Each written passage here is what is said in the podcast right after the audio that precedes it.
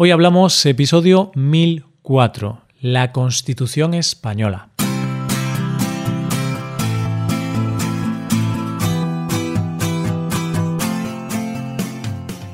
Bienvenido a Hoy Hablamos, el podcast para aprender español cada día. Ya lo sabes, publicamos nuestro podcast de lunes a viernes. Recuerda que los suscriptores premium pueden acceder a la transcripción completa del audio, a una hoja con ejercicios y a un episodio premium extra cada semana. Hazte suscriptor premium en hoyhablamos.com. Hola, oyente, ¿qué tal? ¿Cómo estás? Sócrates dijo una vez, la Constitución es el alma de los estados. Y de eso vamos a hablar en el episodio de hoy, de nuestra alma como país, de la base sobre la que se asienta nuestra democracia, de nuestra Constitución, Hoy hablamos de la Constitución española.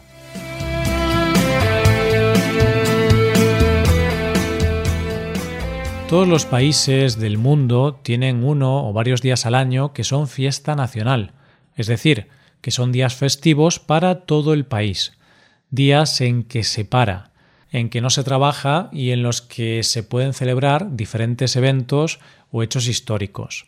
Nosotros, en España, tenemos varios de esos días. Concretamente tenemos 10 festivos, aunque luego hay otros días que son festivos en las diferentes comunidades autónomas o a nivel local. Entre todos estos días hay celebraciones para todos los gustos, ya que tenemos fiestas que son más bien religiosas, como el día de Viernes Santo en Semana Santa, tenemos tres días de fiesta durante las vacaciones de Navidad, como es el 25 de diciembre, el 6 de enero, que es nuestro día de los regalos, el día de Reyes, o el 1 de enero, que es Año Nuevo. El 12 de octubre es fiesta nacional, aunque también es conocido como el Día de la Hispanidad, ya que conmemoramos el descubrimiento de América. Y luego tenemos días como el 1 de mayo, que celebramos el Día del Trabajo, o el 1 de noviembre, que es nuestro Día de Todos los Santos, que el resto del mundo puede conocer como Halloween. Pero hay un día de estos que sin duda es uno de los que más deberíamos celebrar, porque significó un momento decisivo para la democracia de nuestro país. ¿De qué día estoy hablando? Del día 6 de diciembre, día que se celebra en nuestro país el Día de la Constitución Española, que conmemora el día en que nació nuestra Constitución hace ya 42 años. ¿Qué es la Constitución española?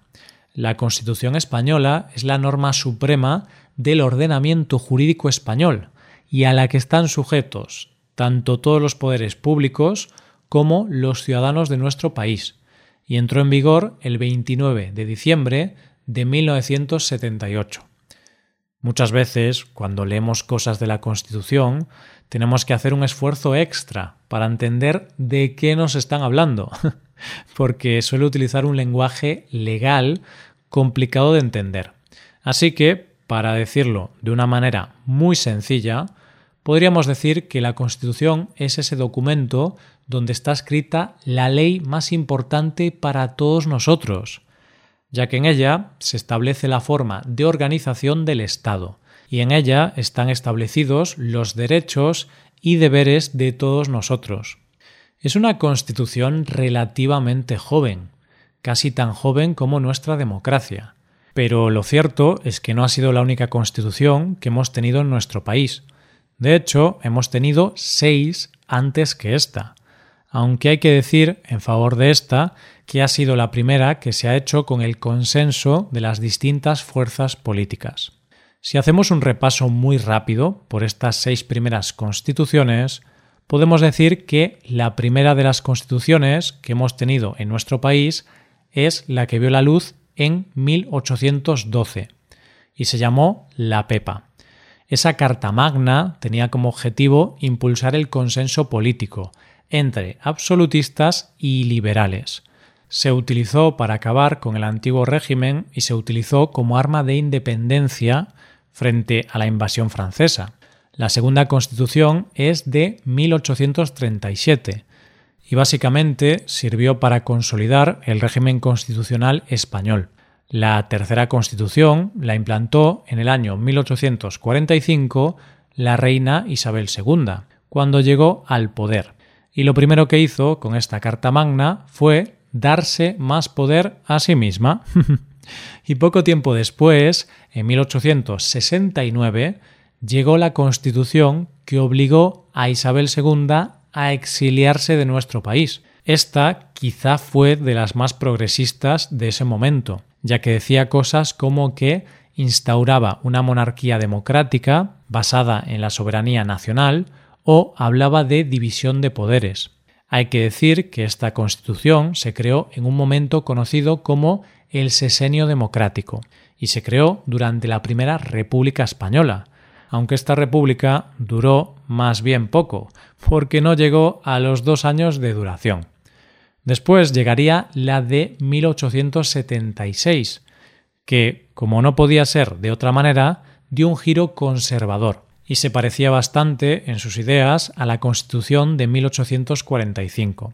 Y, por último, tenemos la de 1931, con la Segunda República, una constitución muy progresista, en la que se incluyeron cosas como que el Estado era laico, abolía la monarquía y una cosa muy importante, permitía votar a las mujeres mayores de 23 años. Pero hoy vamos a hablar de la última constitución de nuestro país y la constitución que sigue vigente actualmente. Hablar de la constitución de 1978 es hablar de la transición, y es que una y otra van de la mano en la historia de nuestro país. El camino de la Constitución y el camino hacia la democracia comienzan en el momento en que muere el dictador Francisco Franco en 1975. Poco después es proclamado rey Juan Carlos I, y aunque su nombramiento había sido idea de Franco, lo cierto es que lejos de seguir los pasos del dictador, el rey tenía otros planes para España. Resulta que el presidente que estaba en aquel momento no le hacía mucha gracia al rey, ya que seguía la línea del dictador. El rey consiguió que el presidente dimitiera en 1976 y en su lugar puso como presidente del gobierno a un joven Adolfo Suárez. Y desde ese momento juntos consiguieron empezar el camino para la democracia. Ese camino comenzó con la Ley para la Reforma Política, que como cosas más importantes habría dos opciones muy importantes.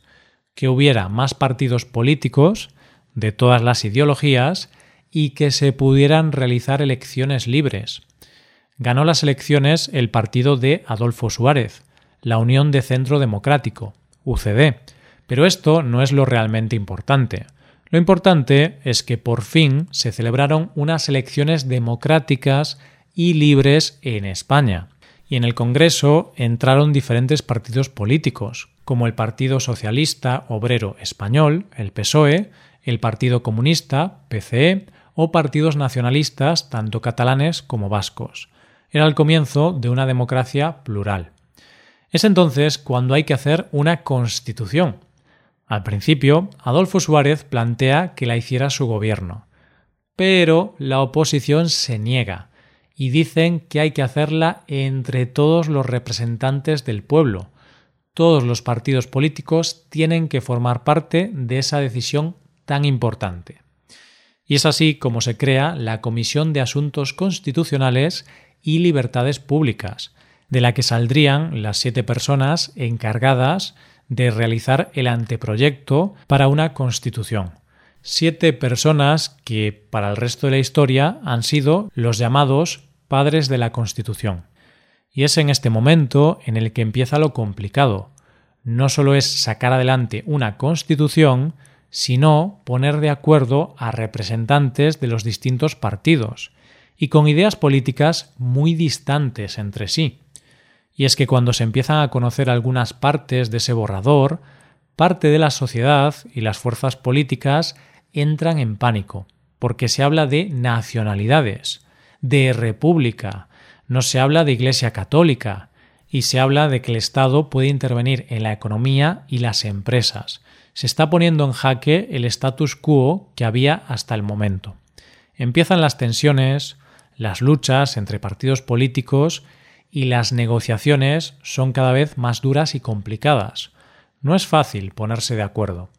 Y entonces llega un momento en que el PSOE dice que se sale de las negociaciones, porque el texto que se está haciendo es reaccionario, según sus propias palabras.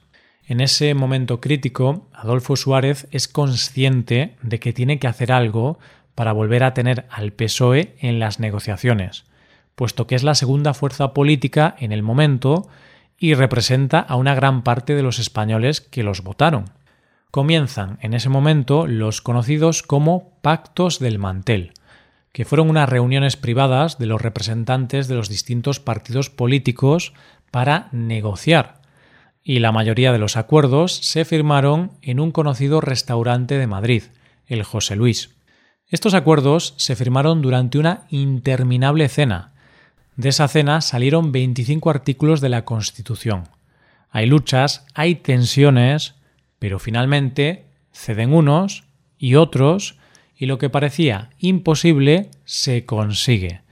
Todas las fuerzas políticas llegan a un acuerdo final para sacar adelante la Constitución.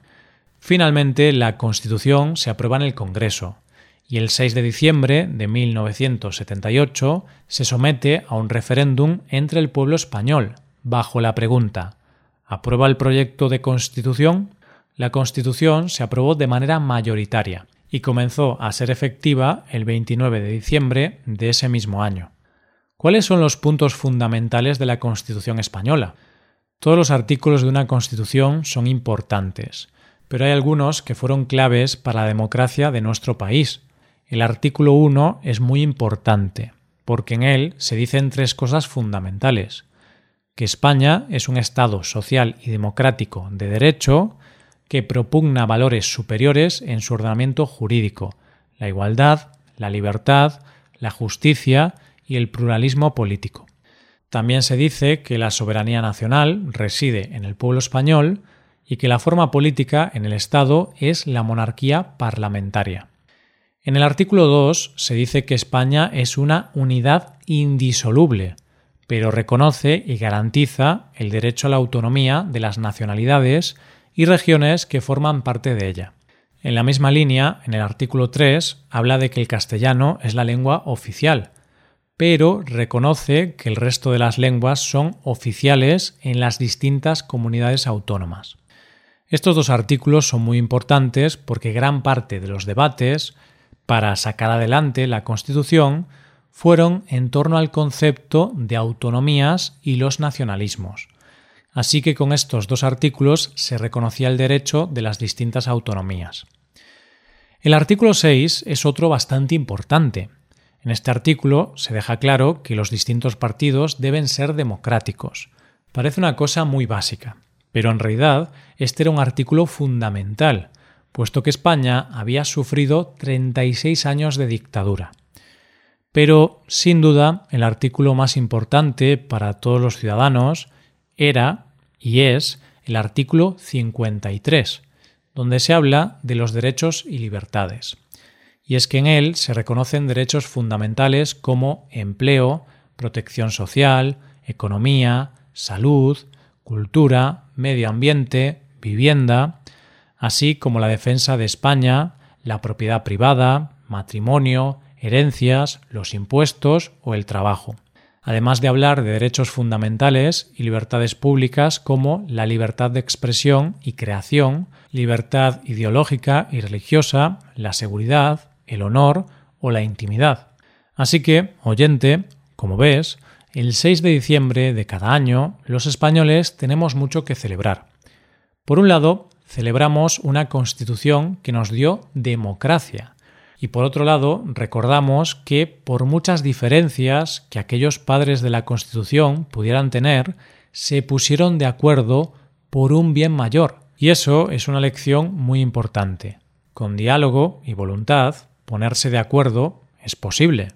Hasta aquí el episodio de hoy. Y ya sabes, si te gusta este podcast, si te gusta el trabajo diario que realizamos, nos ayudaría mucho tu colaboración. Para colaborar con este podcast puedes hacerte suscriptor premium.